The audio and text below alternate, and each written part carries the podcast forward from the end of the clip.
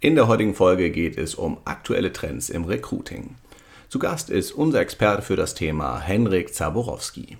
In Deutschland ist er einer der führenden Recruiting-Expertinnen und unterstützt gemeinsam mit seinem Team Unternehmen dabei, ihre Herausforderungen bei der Personalgewinnung im War for Talents zu meistern. Durch seine provokanten Blogartikel und Vorträge wurde ihm in der HR-Szene der Titel Luther des Recruitings verliehen. In der Podcast-Folge verrät er uns, wie es zu diesem interessanten Titel gekommen ist. Außerdem sprechen wir über die täglichen Herausforderungen im Recruiting, speziell in der IT-Branche und welche Rolle heute noch Jobplattformen und Stellenanzeigen spielen. Darüber hinaus erfahren wir, wie schlank ein Bewerbungsprozess aussehen kann und wie sinnvoll Eignungsdiagnostik bei der aktuellen Situation auf dem Bewerbermarkt ist. Abschließend gibt uns unser Experte drei spannende Recruiting-Tipps zur Umsetzung im eigenen Unternehmen. Ich bin Achim Freier und wünsche dir viel Spaß beim Zuhören.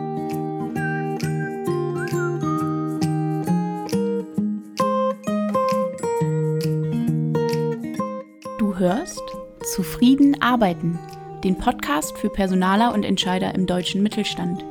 Wir unterstützen dich dabei, dein Unternehmen durch mehr Zufriedenheit am Arbeitsplatz nachhaltig erfolgreich zu machen.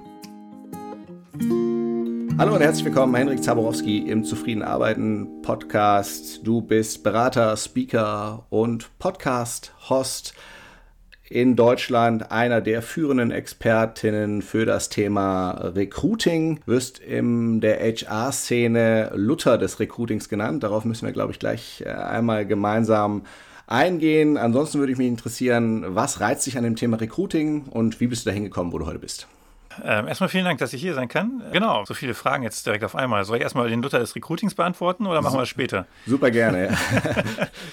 Also tatsächlich ist das ähm, mir zugeschrieben worden von Chris Piak, der selber internationale Fachkräfte berät, die in Deutschland Fuß fassen wollen. Und äh, der genauso wie ich ähm, immer nur den Kopf schüttelt über viele Arbeitgeber, wie die sich noch im Recruiting verhalten. Und äh, dann irgendwann mal einen, Blogartikel oder irgendwas von mir kommentiert hat und sagte, der Luther des Recruitings äh, hat wieder zugeschlagen oder so.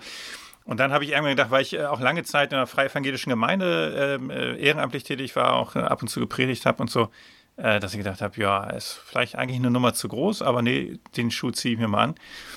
Ist auch ganz schmissig so, ne? so also ich habe mir den selber nicht, äh, ich habe mir das nicht ausgedacht. Ne? Genau.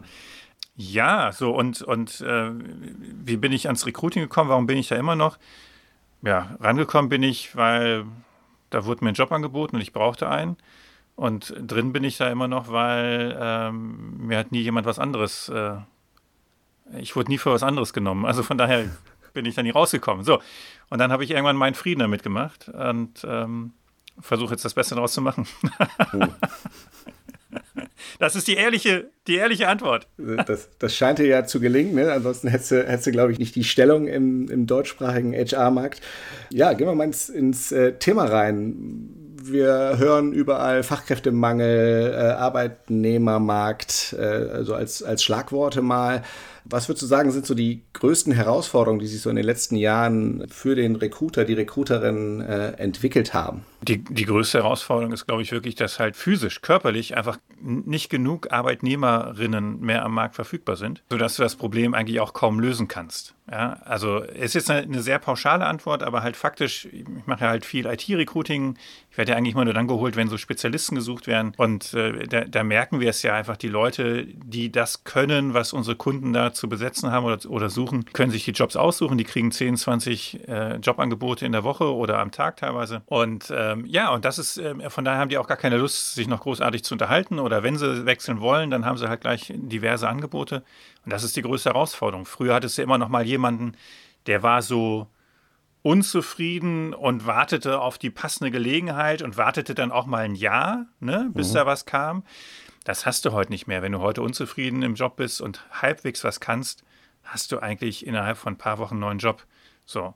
Und ähm, das ist die größte Herausforderung. Also wir hatten ja schon immer mal so ein, ne, den War for Talents wurde ja ausgerufen 98, 99, ne, da hatten wir ähm, die Dotcom-Blase. Da war ich ja noch kur kurz vor Ende meines Studiums und habe das schon so mitgekriegt und habe gedacht, ja, wie geil, ja, so jetzt, äh, jetzt haben wir endlich ähm, Arbeits Arbeitnehmermarkt. Und dann kam ja, ist ja die Dotcom-Blase geplatzt und dann kam spätestens mit dem 11. September äh, ging der Markt an den Bach runter, dann hatten wir wieder Arbeitslosigkeit. Und das wird halt jetzt nicht mehr passieren. Also klar, wir können jetzt irgendwie gucken, ob der nächste Weltkrieg kommt, dann haben wir andere Probleme. Ne? Und äh, im Moment, klar, kämpfen viele Unternehmen mit den Energiepreisen. Vielleicht gehen da auch ein paar den Bach runter, wobei ich da glaube, dass die Politik einfach viel auch versuchen wird zu retten. Aber es werden halt nicht mehr Leute geboren oder es sind nicht mehr Leute geboren worden, die jetzt irgendwelche Jobs übernehmen können. Hm. Das ist halt das große Problem. Ne? Und das kriegen wir auch nicht mehr gelöst. Was bedeutet das für den Arbeitsalltag im äh, Recruiting? Das macht es ja ungemein schwierig, ne? gerade in der äh, Berufssparte, in der ihr so spezialisiert seid. Wie kann man das noch schaffen, da Leute zu besorgen? Ja, es ist, ähm, genau, es ist, auf der einen Seite ist es Fleißarbeit, also wir machen ja viel über Active Sourcing, also ne, Ansprache über Xing, LinkedIn oder auch Indeed.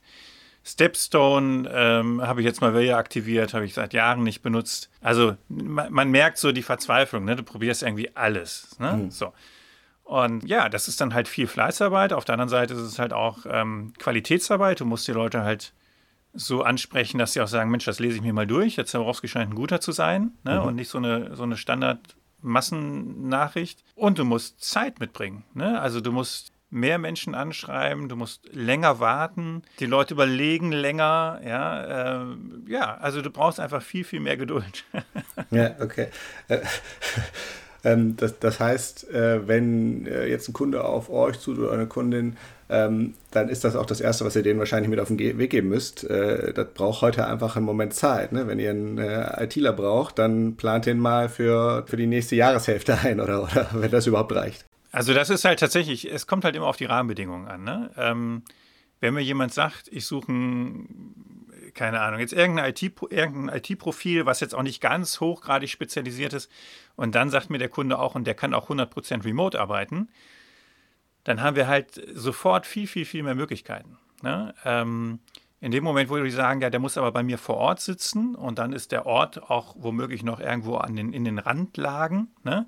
dann hast du schon wieder ein riesengroßes Problem. Ne? Und ähm, wir sagen immer, also pass auf, vor vier Wochen brauchst du eigentlich mit niemandem rechnen. Natürlich gibt es ja immer mal einen Lucky Shot, ja.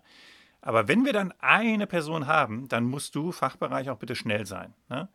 Und da erleben wir halt auch alles. Ne? Da erleben wir, die nicken ja alle, ne? die sagen alle, ja, ja, ja, habe ich verstanden. Und dann hast du nach zwei Wochen Kandidaten und dann heißt es ja, nee, ach so, ja, nee, die beiden Ansprechpartner aus dem Fachbereich, die sind jetzt vier Wochen im Urlaub da passiert jetzt erstmal nichts. Und du denkst, das habe ich jetzt nicht gehört. Ne? Also äh, vorher haben sie noch genickt. Ja, also drei bis sechs Monate oder neun Monate äh, kannst du schon, kannst du schon rechnen. Mhm. Ist es auch gerade im IT-Bereich ist es ja so, dass, äh, dass man sich da auch mehr auf den osteuropäischen Markt dann konzentriert und dass man mal über die Bundesrepublik Grenzen äh, hinwegschaut, was das äh, angeht? Ja, es halt, also macht es halt deutlich einfacher. Ne? Ich meine, du hattest ja immer so diese Tendenz, dann hattest du mal ähm, Osteuropa, dann kam irgendwie jetzt äh, Spanien, Portugal als so die, die Nearshore äh, Center oder halt, ich hole mir da die Leute raus funktioniert auch immer weniger. Die Gehälter sind da auch inzwischen deutlich angezogen. Ähm, es will auch nicht mehr jeder nach Deutschland. Ne? Also die Spanier sagen auch, ich bleibe in Spanien und bieten mir halt einen Remote-Arbeitsplatz und sowas an. Aber ja, natürlich. Also in dem Moment, wo du das Problem Arbeitssprache Deutsch nicht hast und im Zweifel auch sagst, derjenige kann auch sitzen, wo er will, solange es in der Europäischen Union ist oder sowas, wird es natürlich wieder einfacher. Dann hast du halt andere Probleme. Ne? Dann hast du halt das Problem, klar, wie integriere ich die richtig gut, remote und ähm, äh, du hast vielleicht ein Unternehmenskulturthema. Also ein Unternehmen, weiß ich noch, ähm, Trivago ne, in Düsseldorf, äh, die haben ja schon vor Jahren angefangen, international zu rekrutieren. Die haben damals weniger ein Recruiting-Problem gehabt als, als ein Unternehmen, das dieselben IT-Spezialisten oder Online-Marketing-Spezialisten sucht, aber halt sagt, wir haben Arbeitssprache Deutsch. Ja, dann hast du natürlich deine, deine Menge verfügbarer Kandidaten ist sofort wesentlich reduziert. Ne? Würdest du sagen, da ist äh, gerade im deutschen Mittelstand ein massiver Handlungsbedarf, da auch mal drüber nachzudenken, ob das vielleicht ein Lösungsweg ist, darüber nachzudenken, ob man, wenn nicht die ganze Organisation umstellt, aber dass man zumindest äh, die Leute, die direkten Kontakt haben mit den Personen, vielleicht auch dahin entwickelt, dass sie dann äh, eine englischsprachige Konversation mit den Spezialisten ja. führen können. Natürlich, ne? Also das ist ja auch mal so oft dann noch so die Argumentation. Äh, also viele ITler können ja eh auch die Deutschen gut Englisch, ne? Das liegt ja. meistens so, ergibt sich das so automatisch und dann, dann sagt halt der Personalchef, ja, der kann ja dann, dann, der kann sich dann mit seinen Kollegen verständigen, aber mit niemandem sonst. Und wenn wir dann ein Meeting haben, ist halt Arbeitssprache Deutsch, ne, Meetingsprache Deutsch. Und dann sitzt er da. Und dann, dann ist halt die Befürchtung auch nicht zu Unrecht. Ne? Wir haben das ja auch mit ganz vielen IT-Spezialisten aus Indien. Vor ein paar Jahren ging das ja los, ne? Äh, die dann halt irgendwann sagen, ich hau hier wieder in den Sack, weil ich, ich kriege hier keinen Anschluss. Ne? Ja. Also ähm, dann brauchst du halt einen Konzern, wo halt so viele, äh, wo entweder die Arbeitssprache Englisch ist oder halt auch so viele Menschen Englisch sprechen, dass, dass du dich nicht so ganz ausgegrenzt fühlst ne? und nur denkst, ich habe hier meine drei IT-Kollegen und die sprechen mit mir Englisch und alle anderen nicht. Und natürlich ist das ein Riesenproblem, gerade im, im Mittelstand. Ne? Ja. Wobei ich halt auch deutsches, ein deutsches Großunternehmen kenne, wo die Führungskräfte auch im Ausland ja, alle Deutsch können, weil das war äh, Voraussetzung. Das heißt, im Zweifel wird auch da, da dann Deutsch gesprochen, ja, ja statt Englisch. Ähm, also das ist schon, das ist schon Wahnsinn. Und das, das wird, das, das fällt den Leuten immer mehr auf die Füße. Das ist einfach so.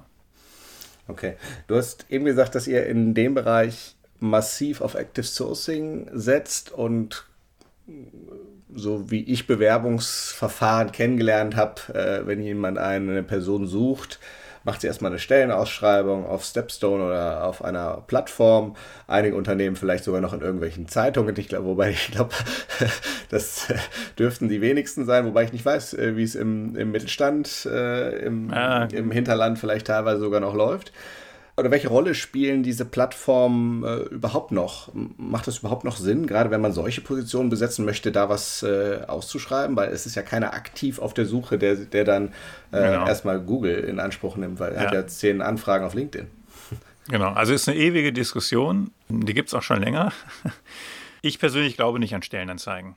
Also genau aus dem Punkt, die Leute, die ich suche, sind nicht auf Jobsuche, sondern werden halt äh, zugeschmissen mit Jobangeboten per Direktnachricht und dann weiß ich nicht, ob sich das noch einer antut, bei Stepstone da sich nach Jobs umzuschauen. Auf der anderen Seite ist das natürlich trotzdem der Kanal, den jeder Jobsucher kennt. Und du hast ja auch wenig Schmerzen. Du gibst dann halt einfach mal ähm, ne, bei Indeed oder bei Stepstone oder Monster oder wo auch immer da deine Begriffe ein und scannst sie mal kurz.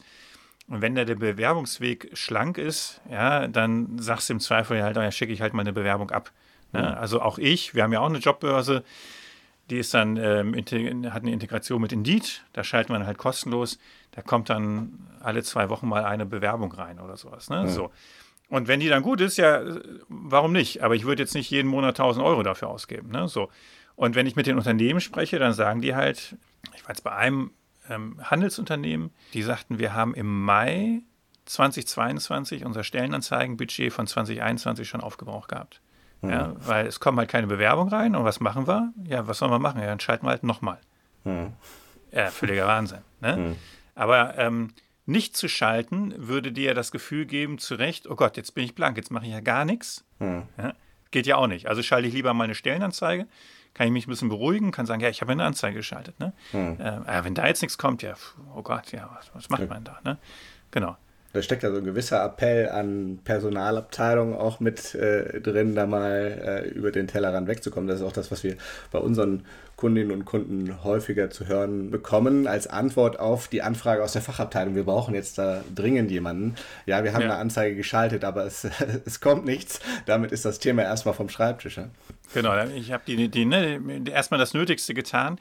Also, und es ist ja auch nicht so, dass Stellenanzeigen per se gar nicht funktionieren. Ähm, äh, was ja ein großes Thema ist, ist das ganze Thema Recruiting-Marketing-Kampagnen. Ähm, also du hast Job-Ads, die dann halt über, über Facebook, über Insta, keine Ahnung wo, geschaltet werden, wo dann halt nur ein kur kurzer Teaser ist. Ne? Hier irgendwie Elektrotechniker, Raum so und so gesucht und irgendwie vielleicht noch einen schmissigen Untertitel. Und ähm, es ist ja nicht so, dass die Leute das nicht klicken. Ne? Also dieser Weg funktioniert ja, aber die gehen halt nicht mehr auf die Jobbörsen per se und suchen da nach einem Job äh, außer die, die wirklich aktiv, wirklich aktiv suchen. Und die meisten anderen, äh, die surfen dann halt auf Facebook rum oder wo auch immer und sehen dann halt so eine Ad und denken, ach, hm, da klicke ich mal, ne? So. Ähm, also äh, das funktioniert ja durchaus. Ich meine, wie willst du auch sonst als Unternehmen kommunizieren? Ich habe hier, hab hier offene Positionen. Also du musst ja irgendwas kommunizieren. Dann ist halt der Weg, ja, dann machst du halt über eine Ausschreibung, aber ob das jetzt in der Jobbörse sein muss oder ob das nicht lieber in den sozialen Medien ist, das ist halt dann die große Frage. Hm. Ja, also es ist äh, relativ unwahrscheinlich, dass jemand zufällig auf deiner Karriereseite landet und äh, sich dann da einwählt. Die Frage ist aber, ähm, diese Verlinkung von einer Instagram-Ad oder einer Facebook-Ad, äh, landen die dann auf der bezahlten Stellenausschreibung auf Stepstone oder landen die direkt auf deiner Karriereseite? Was ist da der gängige Weg?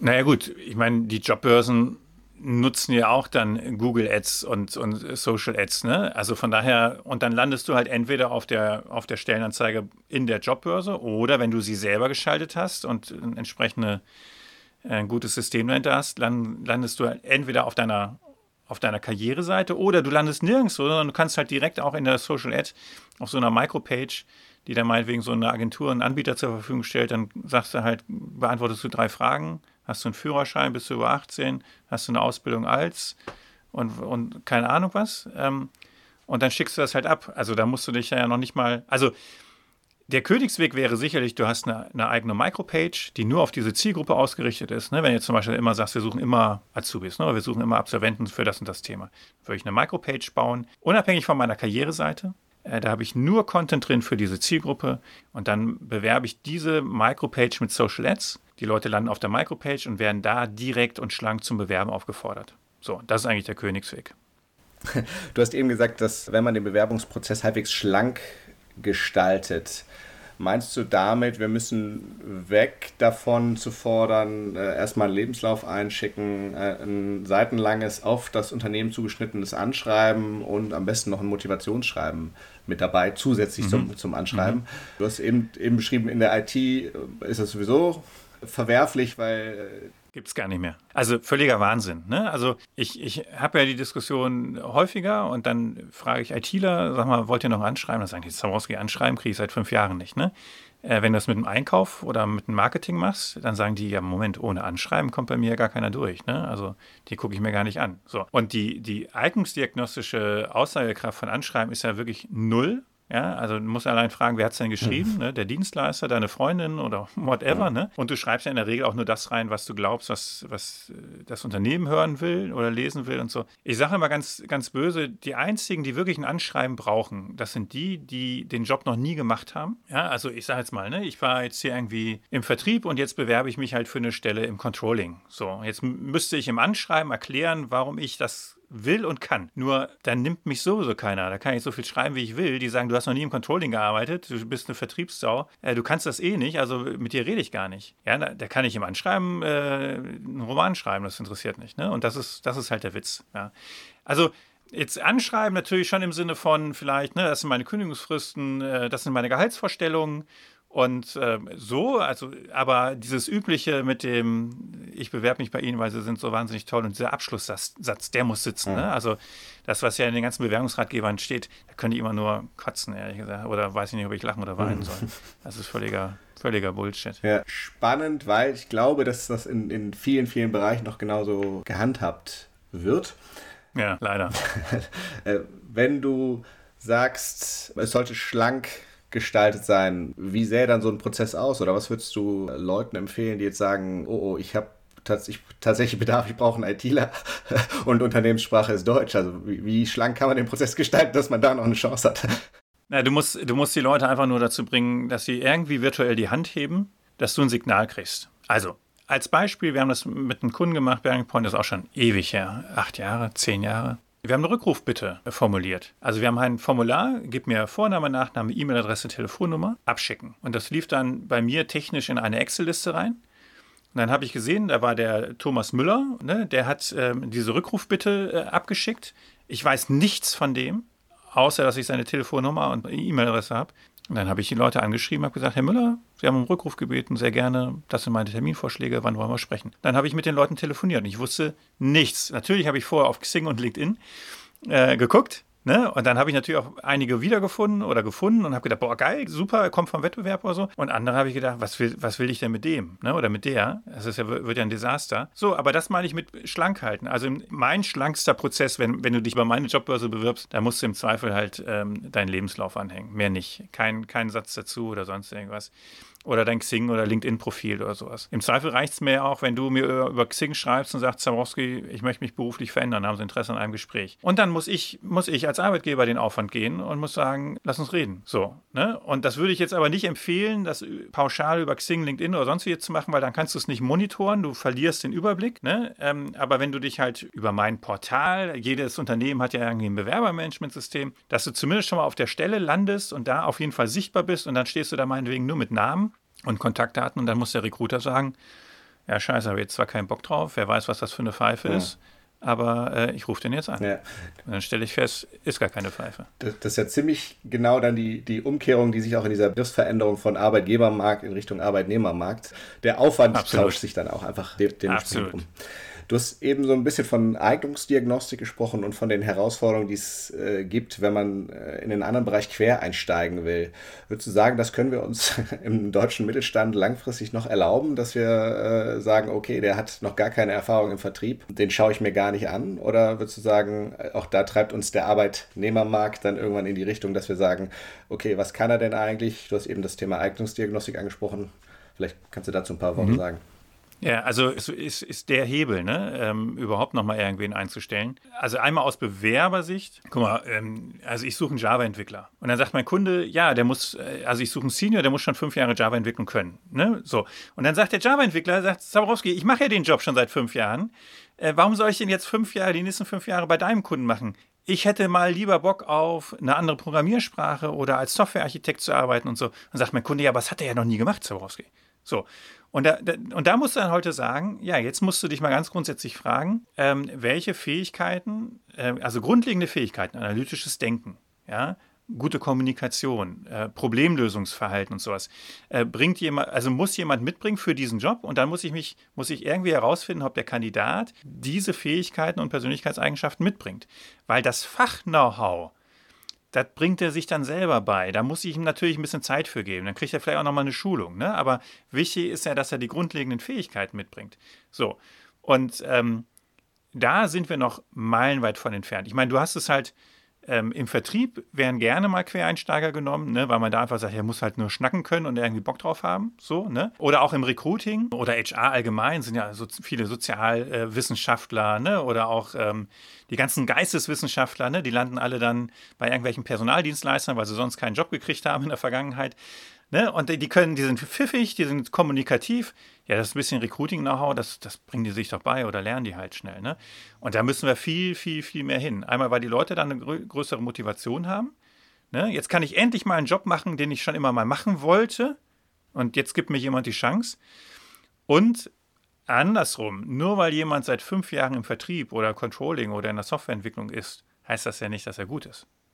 Das heißt nur, dass er das seit fünf Jahren macht. Die, die große Herausforderung ist, glaube ich, dass so der sicherheitsliebende Deutsche erstmal investieren muss in eine Person, wo er nicht weiß, ob es dann nachher tatsächlich Früchte trägt. Aber gut, wenn der, wenn der Markt die Organisation dazu zwingt, dann äh, werden sie sich nicht wehren können. Das wird dann sozusagen die, die Zukunft sein. Ähm, das, das ist ja auch äh, ganz kurz vielleicht, das ist ein rein psychologisches Ding. Ja, ähm, weil ich habe nämlich zwei Unsicherheiten. Ich habe A, die Frage, passt diese Person persönlich hier rein? Ja? Und lernt ihr das fachlich? Wenn du dir mal intern anguckst, interne Karrieren, da kommt jemand als Teamleiterin Sekretariat und wird auf einmal Leiterin Recruiting.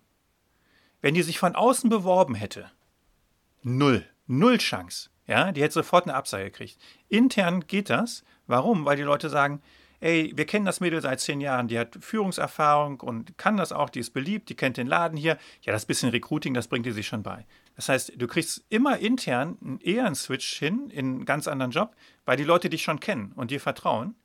Ja, und sagen, ist ein pfiffiger Kerl, der, der packt das schon, als wenn du dich von außen bewirbst, weil da wissen die gar nichts von dir. Ne? Und dann sagen sie, naja, wenn ich ihn schon persönlich nicht kenne, dann muss es wenigstens fachlich passen. Ne? So, und ja, und der sicherheitsliebende Deutsche, der sagt natürlich, äh, ja, dann investiere ich ein halbes Jahr und dann stelle ich fest, er kann es doch nicht.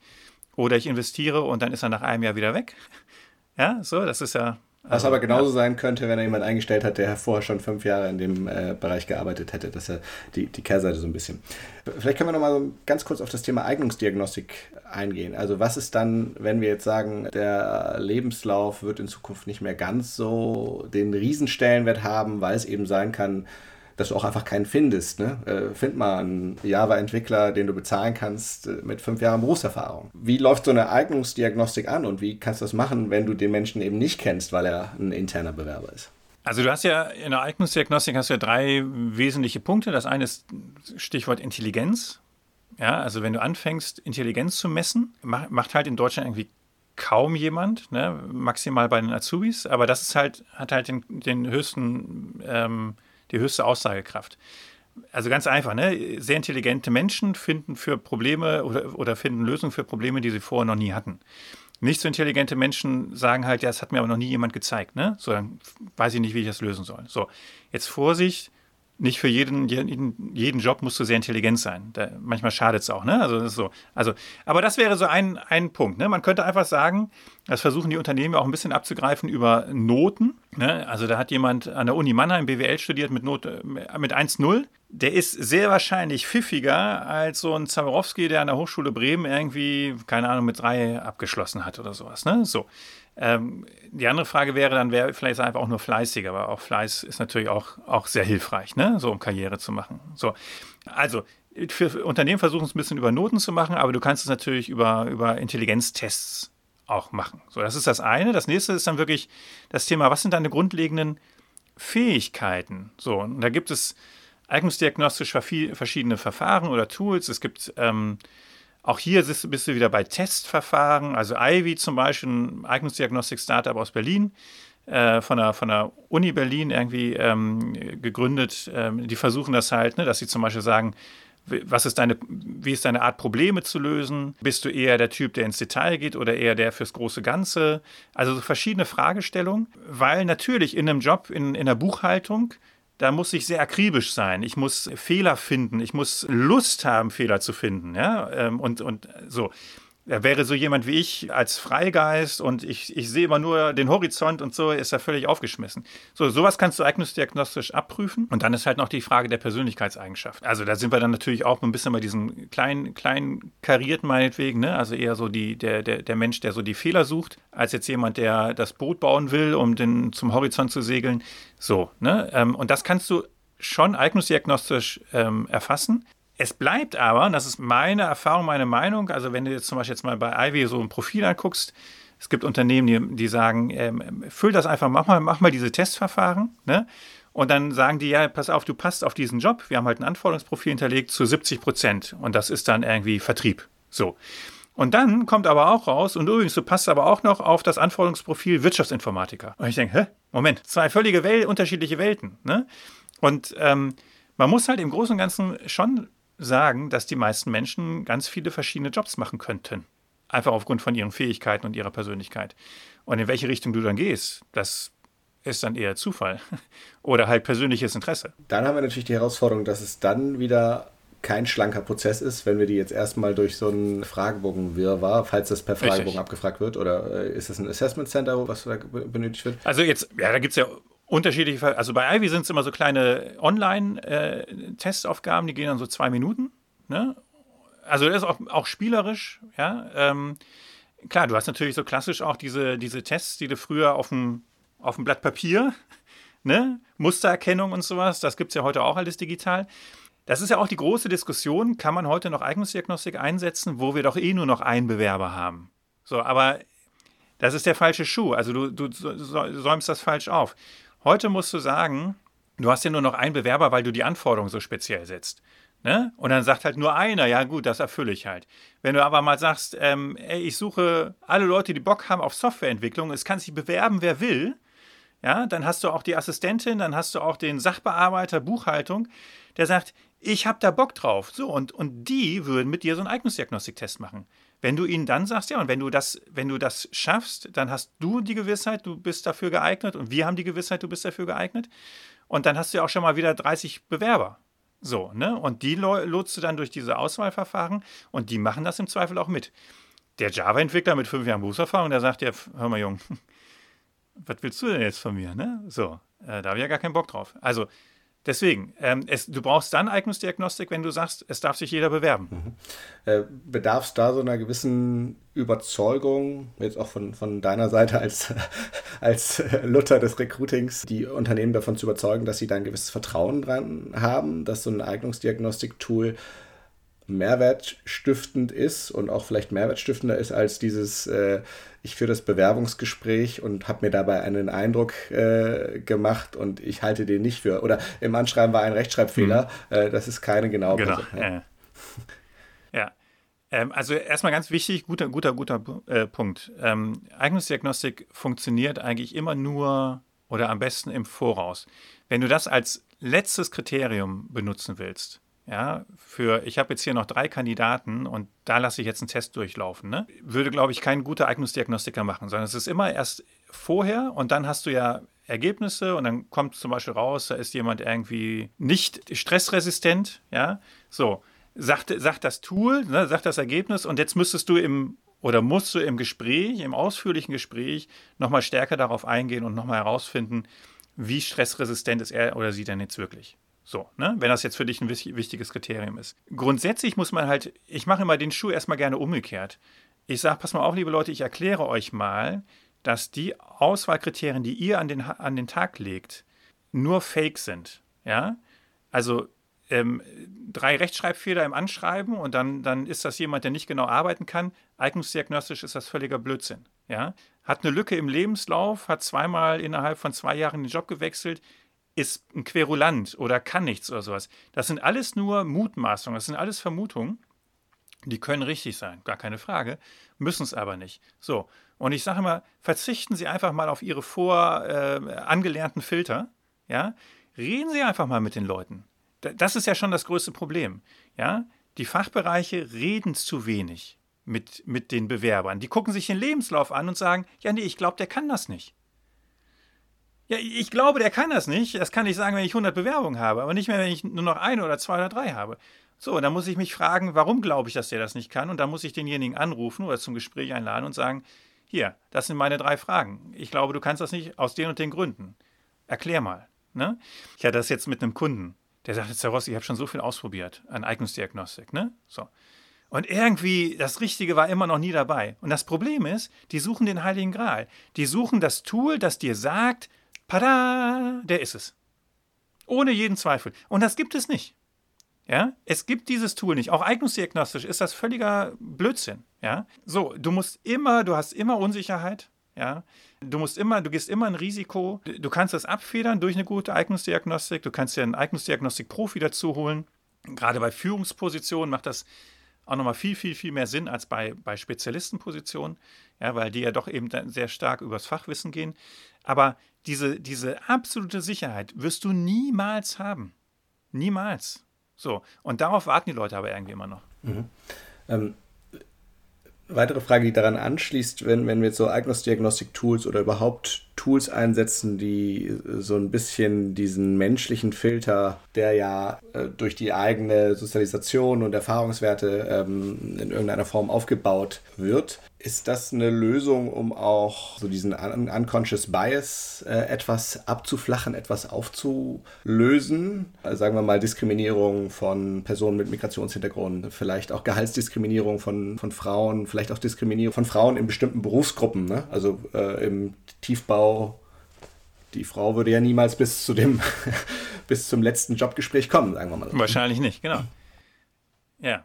Also ähm, das ist ja auch, das ist ein altes Thema. Ne? Ähm, man macht anonymi, man anonymisiert die Bewerbung ne? und der Fachbereich kriegt wirklich nur so die, die harten Fakten ohne Geschlecht, ohne Alter.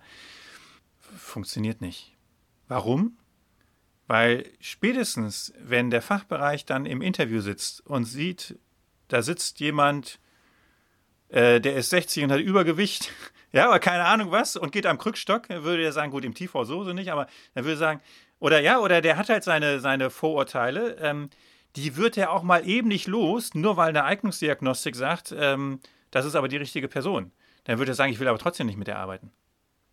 So, ja, also das, äh, da hab, also daran scheitern diese ganzen Verfahren, weil am Ende des Tages entscheidet immer noch die Person, die, die diese Stelle zu vergeben hat für sein Team und die sagt dann, in den allermeisten Fällen wird die sagen, ja, äh, ist okay, dass, dass sie am besten passt, aber da war doch noch der knackige junge Mann oder das junge Mädel da, weiß und blond und ne, so. Ähm, dann nehme ich die doch. Die ist fast genauso gut. So.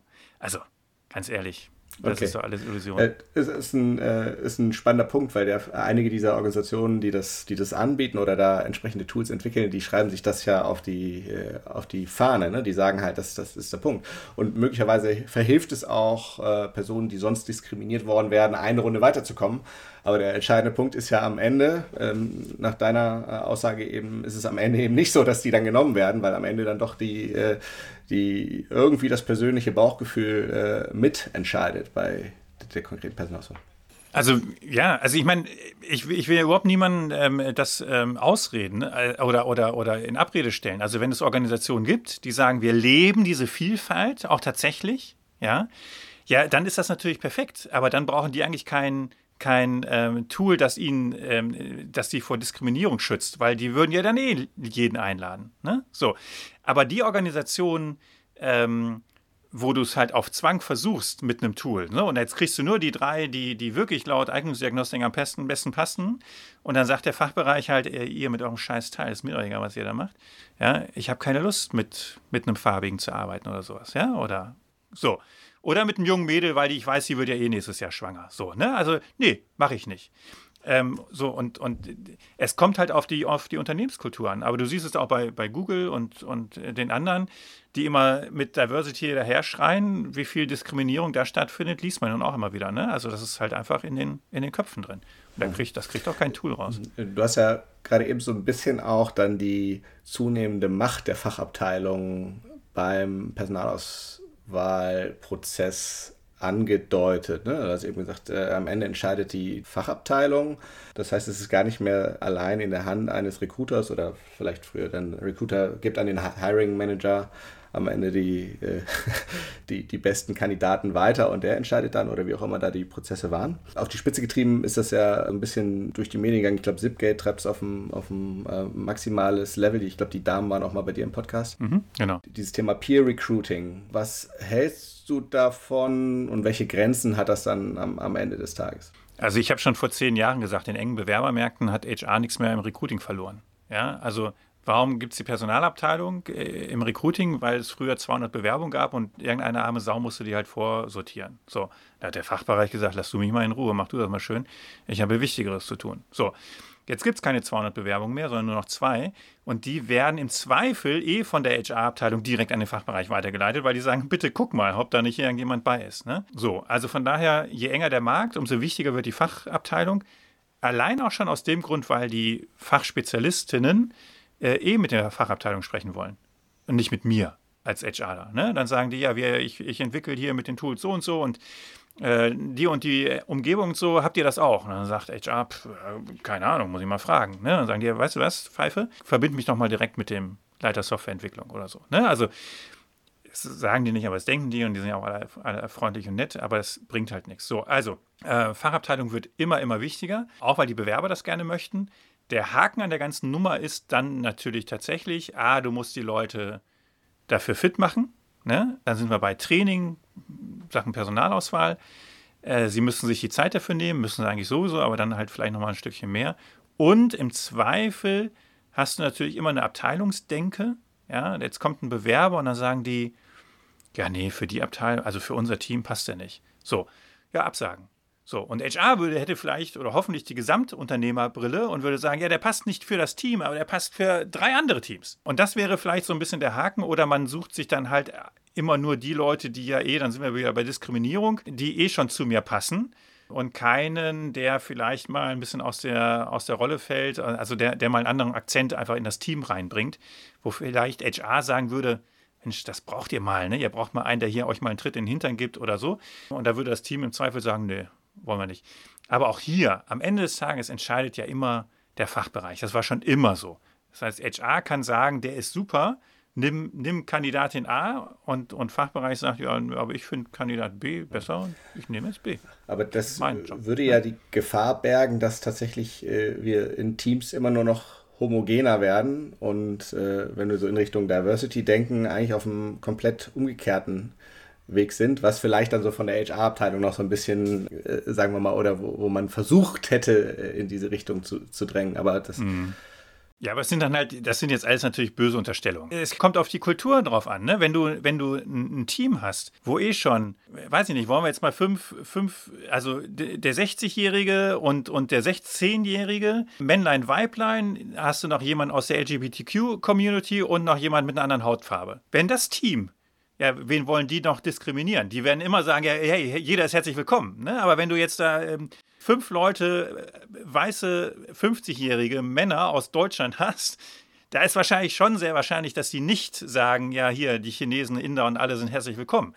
Aber auch wie, wie immer gilt trotzdem, also HR würde auch das nicht großartig verhindern können. Und ähm, auch HR sind auch nicht immer unbedingt die Diversity-Liebhaber. Ne? Also ich kenne auch Personalleiter, wo ich denke, Junge, du hast den Job auch verfehlt. Ne? Also der älteren Generation. Du müsstest hier mal ein bisschen mehr Diversity reinbringen. Ne? Man pusht das halt auch nicht. Ja oder die Vorstände.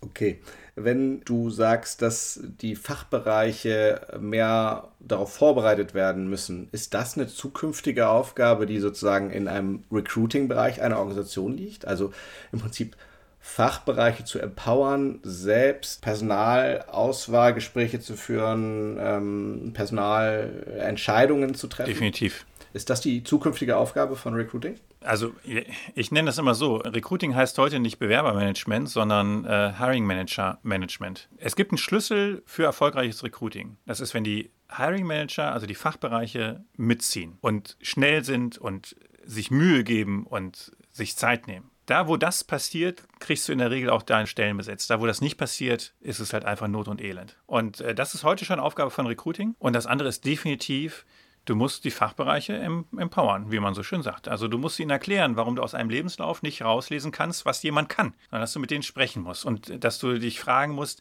ja, welche drei, vier, fünf persönliche Eigenschaften oder, oder Fähigkeiten braucht jemand, um in diesem Job erfolgreich zu sein und wie finde ich heraus, ob jemand das mitbringt? Genau, das kann man alles trainieren. Früher hat äh, der Fachbereich nur Fachfragen gestellt. Man hat gesagt, kennen Sie auch die neueste DSGVO-Verordnung so, ne? Oder Datenschutzthemen oder die Technologie so und so? Haben Sie damit schon gearbeitet? Ach, nicht. Ja, natürlich nicht so gut, ne? So, und, ähm, und heute musst du den klar machen, ja, selbst wenn er das noch nicht gemacht hat, ähm, ist er dann pfiffig oder ist sie denn pfiffig genug, äh, das zu lernen? Und ja, das wird ein ganz, ganz großes Thema, weil es wird noch zu viel zu früh abgesagt. Das können wir uns halt einfach nicht mehr leisten. Das, das funktioniert nicht mehr. Also ja, HR muss die Fachbereiche ähm, äh, fit machen, definitiv. Okay, wir sind ein bisschen am Ende unserer Zeit. Wir versuchen immer am Ende so eine Art Takeaway für die Hörerinnen und Hörer mit auf den Weg zu geben. Wenn du jetzt eine Organisation hast, die äh, schwer zu besetzende Stellen äh, besetzen möchte. Ja, dann bei IT oder ich, ich glaube so im Bauingenieursbereich oder im Bauwesen insgesamt Pflege. Ähm, was würdest du denen mit auf den Weg geben als erste Schritte, um vielleicht wieder etwas erfolgreicher zu werden? Also erstmal würde ich sagen, macht mal eure internen Hausaufgaben. Jeder Job, der nicht aufgrund der Tätigkeit eine permanente Vorortanwesenheit erfordert, muss auf Remote ausgeschrieben sein oder zumindest mit drei, vier Tagen oder sowas weil ich damit halt den Radius schon weitermache von verfügbaren Kandidaten. Jeder Job, der schlecht bezahlt ist im Vergleich zum Markt, muss besser bezahlt werden. Weil wenn du dreimal eine Absage kriegst von Kandidaten, weil sie sagen, ja, Gehalt ist mir zu niedrig, dann muss ich es halt irgendwann mal lernen. Als Fachbereich und muss sagen, ja, muss ich halt das Gehalt hochsetzen. Das geht gar nicht mehr anders. Wie sind die Zuständigkeiten, wie ist eure Geschwindigkeit? Was macht ihr, wenn ein, eine Bewerbung reinkommt? Greift ihr sofort zum Hörer oder und vereinbart einen Termin? Oder lasst ihr die Sachen zwei, drei Wochen liegen? Die Sachen, weil das ist etwas, was das könnt ihr, das habt ihr Unternehmen selber in der Hand. Werdet ein attraktiver Arbeitgeber. Und das ist halt etwas, das mache ich nicht von heute auf morgen und das mache ich nicht, weil ich mir das auf die ähm, Karriereseite schreibe, sondern meine Arbeitsbedingungen müssen attraktiv sein. Ja, die Leute müssen gerne bei mir arbeiten. Wenn ich dann das ein, zwei Jahre durchziehe, dann kann ich mir ziemlich sicher sein, das spricht sich rum und dann bekomme ich auch nochmal wieder mehr Bewerbung. So, das ist das, das, ähm, das Erste. Ja, da sind wir also bei Rahmenbedingungen und internen Prozessen. Und das Zweite wäre dann natürlich mal zu fragen, was kann ich mal das Budget, was ich für Stellenanzeigen in, in den Jobbörsen nutze, kann ich das einfach mal nehmen und mal was anderes ausprobieren? Weil da Jobbörsen nicht funktionieren, habe ich ja in dem Fall dann schon fünf Monate ausprobiert oder sowas, ja. Also jetzt einfach mal, mal was anderes machen und dann ausprobieren Sachen ausprobieren und gucken, ob es für mich funktioniert. Mit einer schlanken Bewerbungsmöglichkeit, ob das jetzt ne, vielleicht eine Videobewerbung ist oder sowas, die ich vielleicht auch ermögliche oder so. Äh, das muss ich halt ausprobieren. Ich muss mich vorher fragen, passt das zum Job? Ich muss mal meine Zielgruppe fragen. Ne? Also in der Gastronomie könnte ich mir zum Beispiel super vorstellen, da brauche ich keinen Lebenslauf. Da, da sage ich, komm, mach mal gerade ein kurzes Video von dir, weil ich will nur wissen, siehst du halbwegs passabel aus, kannst du sprechen und irgendwie machst du einen guten Eindruck. So, ne? Und den Rest müssen wir halt gucken. Wenn ich einen Doktor der Physik suche, nützt mir eine Videobewerbung. Also, ne, nicht viel. So. Also das sind so, das sind so die Themen. Erstmal die internen äh, Baustellen angucken und beseitigen. Vorher brauche ich eigentlich nicht nach draußen gehen. Und wenn ich nach draußen gehe, zielgruppengerecht kommunizieren, also was interessiert die Zielgruppe, diese Informationen sollte ich zur Verfügung stellen und wo finde ich die, das muss ich halt ausprobieren und messen dann. Ja. Vielen herzlichen Dank für die spannenden Einblicke, Henrik. Das war Zufrieden arbeiten. Wenn dir der Podcast gefallen hat, freuen wir uns sehr über eine 5-Sterne-Bewertung. Darüber hinaus sind wir offen für Kritik, Kommentare und Anregungen. Schick uns hierzu doch einfach eine Mail an podcast.consulimus.de. Am meisten aber freuen wir uns über eine persönliche Weiterempfehlung und wenn du auch bei der nächsten Folge wieder einschaltest.